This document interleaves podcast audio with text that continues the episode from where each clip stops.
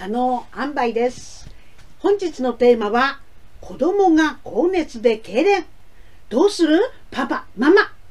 についてお話しします。子供の痙攣で一番多いのは熱性痙攣。一般的には引きつけと呼ばれる症状です。子供が熱性痙攣を起こした時大切なのはパパとママが落ち着くことです。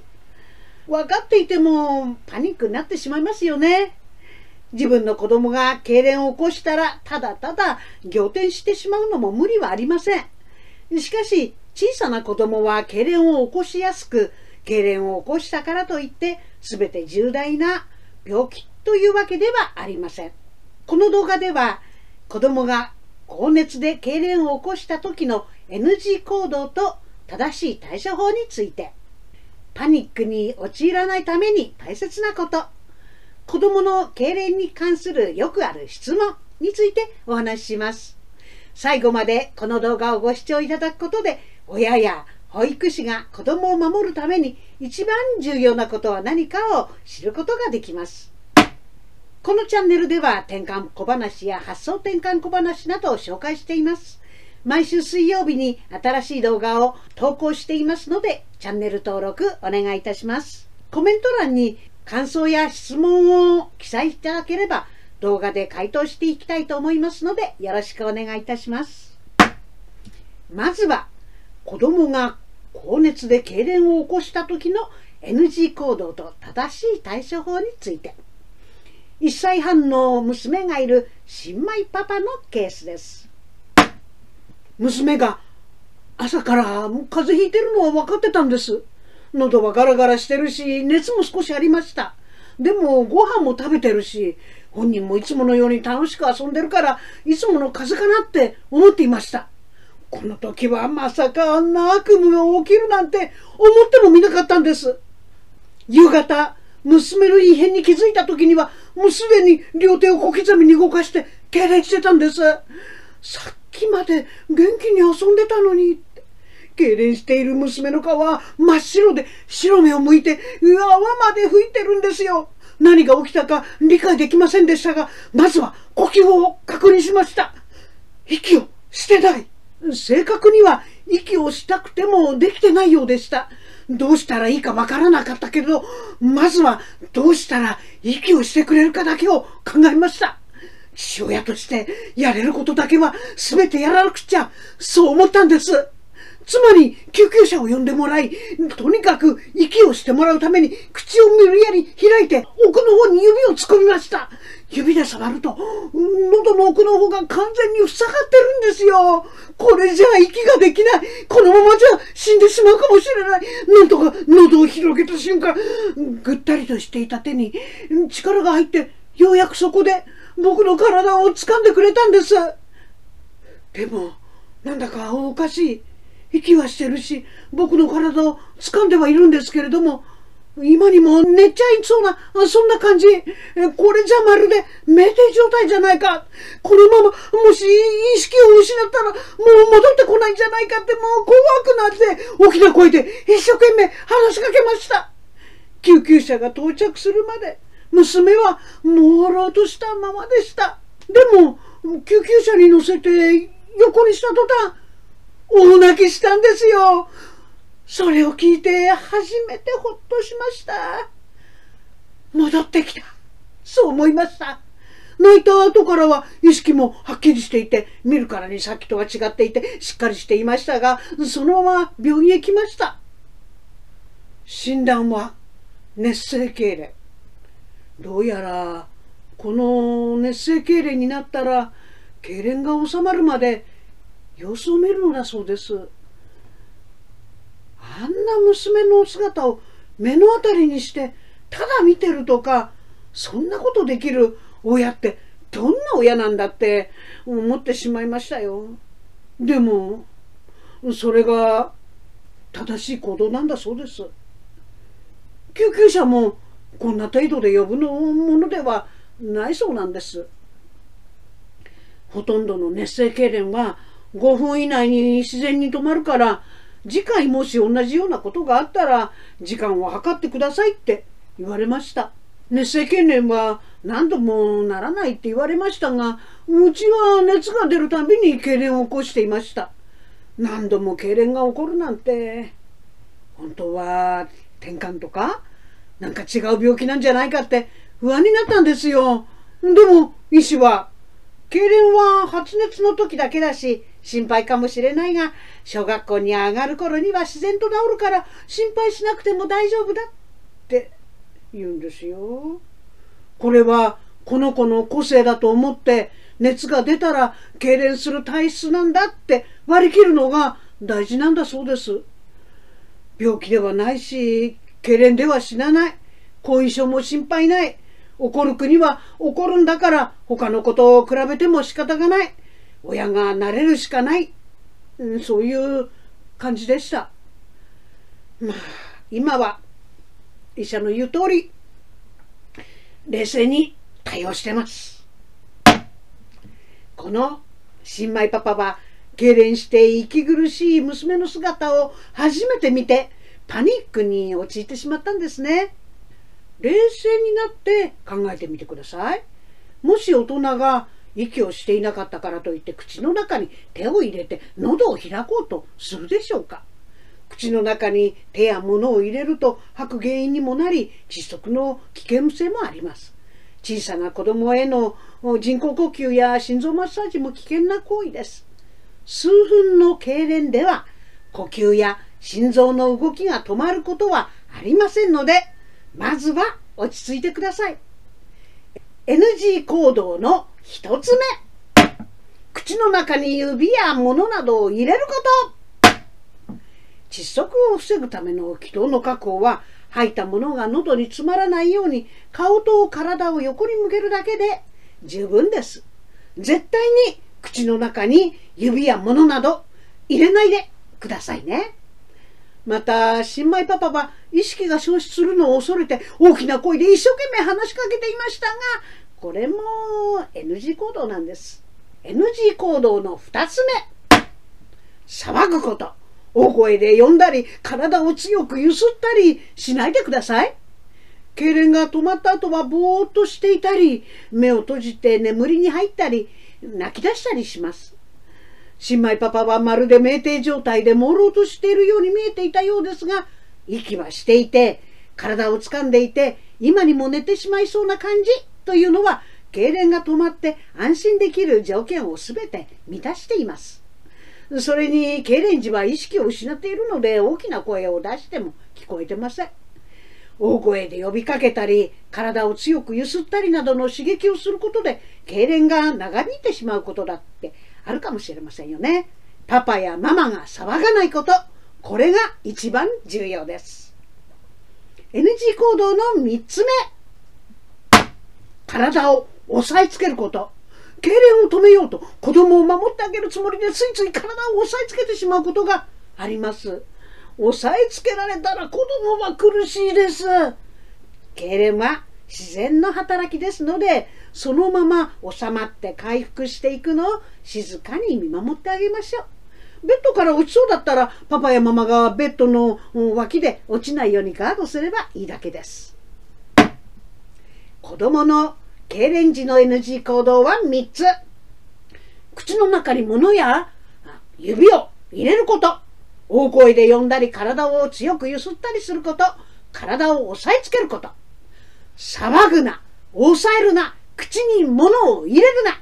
この3つです。騒ぐな、抑えるな、口に物を入れるなって言われても、じゃあ、どうすればいいの？ご安心ください。医師や看護師、救急救命士にはできない、その場にいるパパやママにしかできないことがあるんです。それは、落ち着いて安心顔で観察することです。パニックに陥らないことが一番重要であること、忘れないでください。子供が痙攣時、パパとママができる対処法は3つ。まずは、落ち着くこと。ふぅ、と息を吐いて深呼吸。深呼吸は吸って吐くんじゃなくって、まず、ふーっと息を吐いてその後自然に吸います。これを何回か繰り返すと気持ちが落ち着きます。パニックになっていると何かをしなくてはと焦ってしまい、正確な観察ができません。痙攣は数分で止まります。命に関わることもありません。まずは落ち着いてください。次に安心顔で見守りましょう。体を横に寝かせて服を緩めて楽な体勢にしてあげましょう。もしベビーカーに乗ってる場合であればわざわざ移動する必要はありません。ベビーカーが動かないようにストッパーはしてね。痙攣が収まるまで安心顔で優しく頭を撫でながらすぐに痙攣は収まるからね。大丈夫だよ。安心してね。優しく声をかけましょう。そしてじっくり痙攣の様子を観察しましょう。痙攣が何分続いているのかを確認しましょう。スマホで動画を撮影するのが一番簡単です。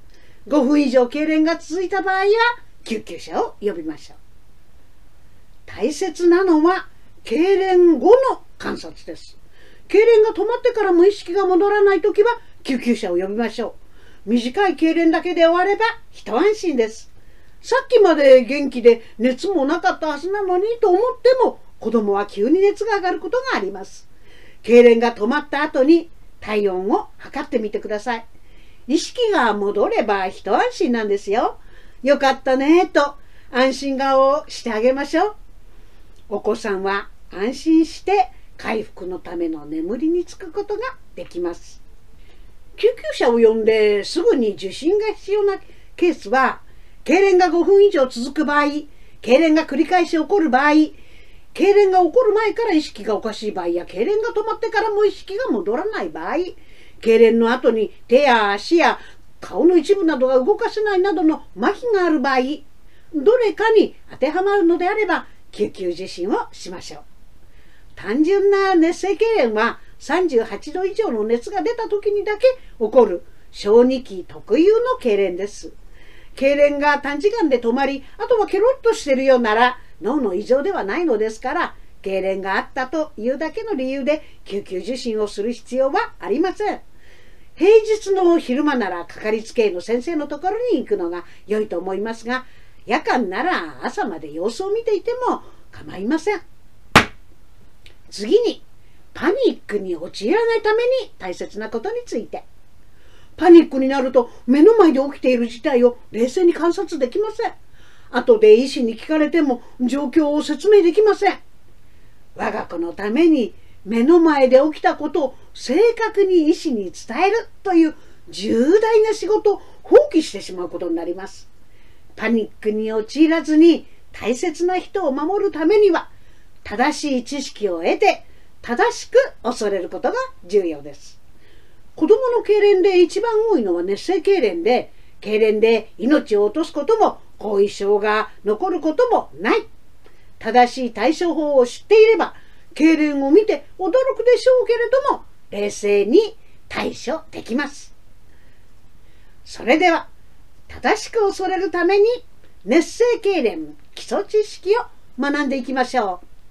熱性痙攣の特徴は、38度以上の発熱、発熱から24時間以内に起こる生後6ヶ月から6歳ぐらいまでの小児期特有の痙攣です。15人に1人の子供が熱性痙攣を経験します。急な熱の上昇によって起きるので予見することは難しいです。症状は意識がなくなる、目を開いて瞬きがなくなる、手足が突っ張りガクガクとリズミカルに動く、顔色が悪くなるなどが見られます。ほとんどの熱性痙攣は5分以内に自然に収まります。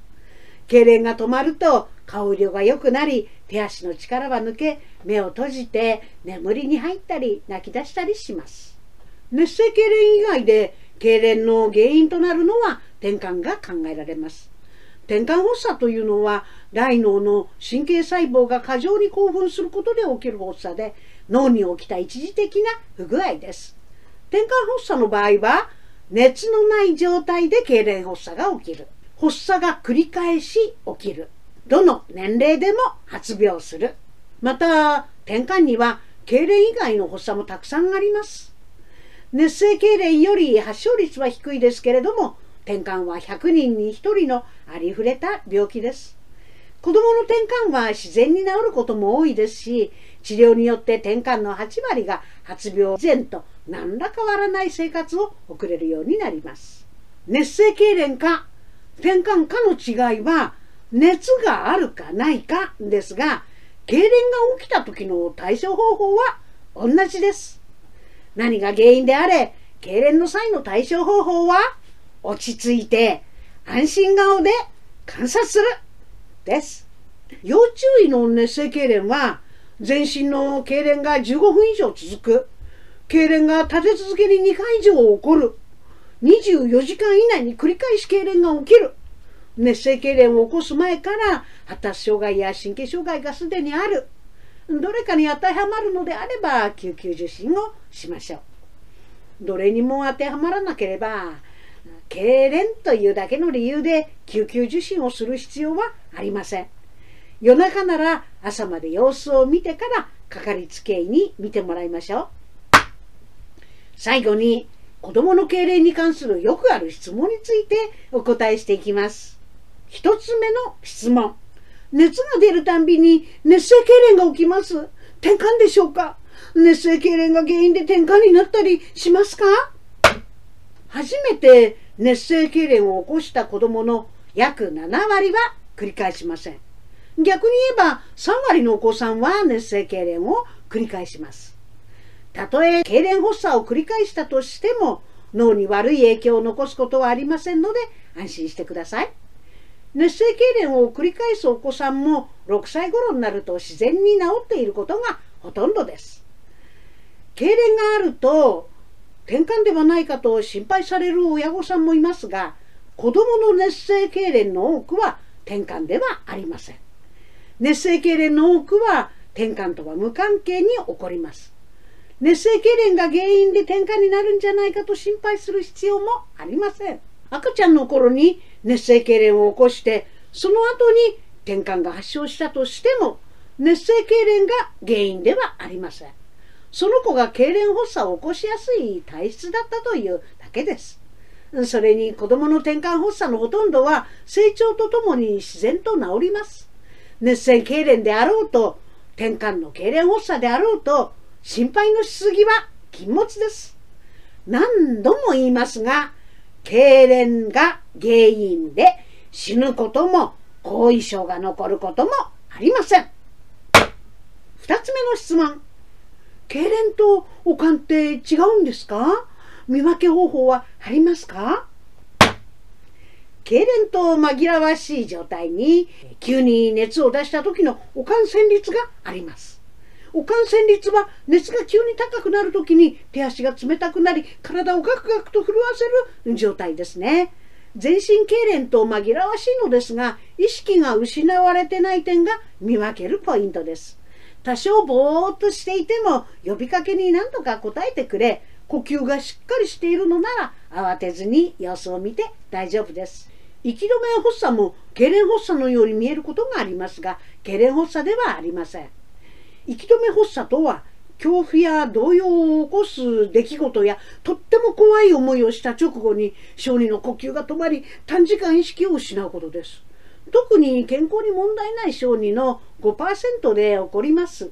症状としては顔面蒼白、呼吸停止、意識消失、稀に短い間、痙攣が起こることもあります。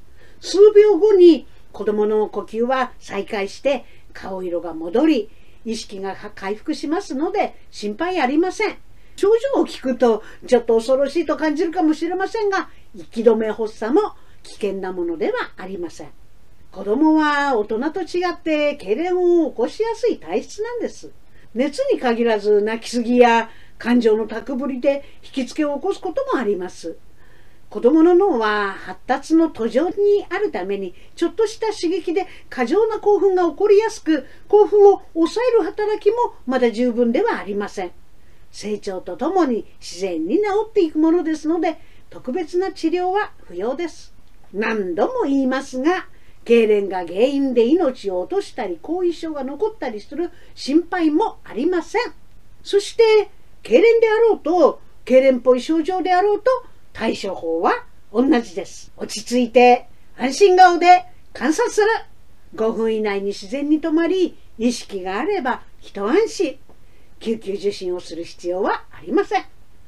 寝ている赤ちゃんが手足をこうピクッピクってピクつかせるのを見て、痙攣ではないかと心配して救急受診する親御さんが時々います。赤ちゃんのピクつきは生理的な現象がほとんどです。顔色やミルクの飲みなどその他の様子がいつもと同じなら慌てて受診する必要はありません心配であれば動画を撮っておいて定期検診の際などに医師に見せて相談をしましょう知らないと見過ごしてしまう転換発作11種類という動画を公開していますので参考にしてご覧ください。3つ目の質問。熱性痙攣の予防方法はありますか？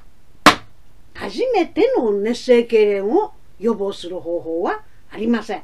熱性痙攣を繰り返す可能性が高い体質のお子さんで37度5分以上を超える熱が出た時だけに予防薬であるダイアップ座薬を使うことがあります。予防薬を使っても熱性痙攣が起こることはありますし効果が現れるのに15分以上かかるため目の前で起きている痙攣を止める効果は期待できません。また熱性痙攣は再発率が高くはなく薬の副作用の問題もあるため熱性痙攣を起こしたお子さんの全てに勧められている方法ではありません。必ず医師の指示に基づき使用してください稀に熱性痙攣で病院に行って医師がダイアップ座薬を処方してくれなかった。今夜また痙攣が再発したらどうしよう。もう恐ろしくて予防薬なしには家に帰れないわ。なんて言って、病院をはしごしてまで予防薬を手に入れようとする方がいます。何度も言いますが、痙攣が原因で死んだり、後遺症が残ったりはしません。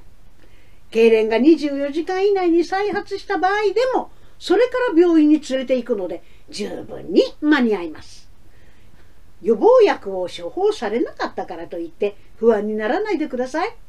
医師の診察の結果、予防薬は必要ないと判断されただけなのです。熱性痙攣のたんびに誰にでもいつでも予防薬を使うようにと指示する医師はいないと思います。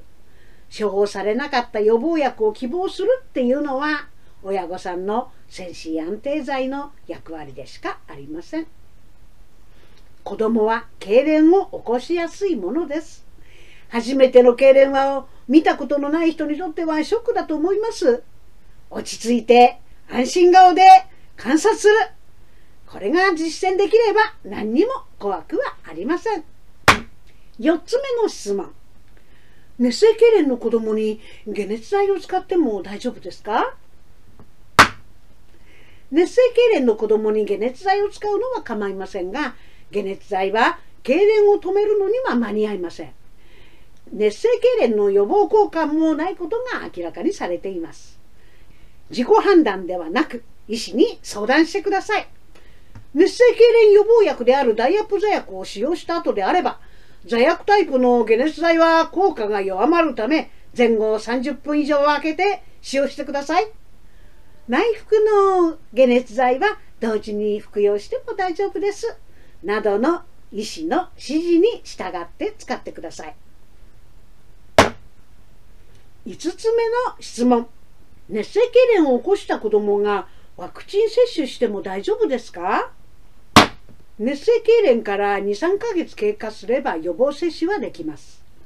予診票に痙攣を起こしたことを記載する欄がありますので必ず記載しましょう。医師が判断します。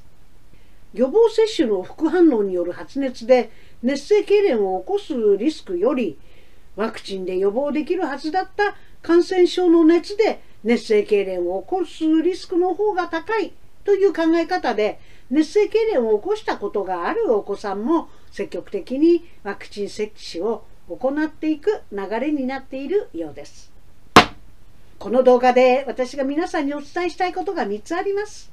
1つ目は子供は痙攣が原因で死んだりしない後遺症の心配もありません子供の熱性痙攣の多くは転換ではありません熱性痙攣の多くは転換とは無関係に起こります熱性痙攣が原因で転換になるんじゃないかと心配する必要もありません。子供は大人と比べて痙攣を起こしやすいものです。成長とともに自然に治っていきます。熱性痙攣であれば6歳頃までに自然と治ります。子供の転換も思春期までに自然と治ることが多いです。過度な心配は無用です。2つ目はパニックに陥らないことが一番重要だということです。パニックに陥らないためには正しい知識を得て理解を深めることが必要です。病への理解があなたや家族のもとに突然やってくる病気への備えとなります。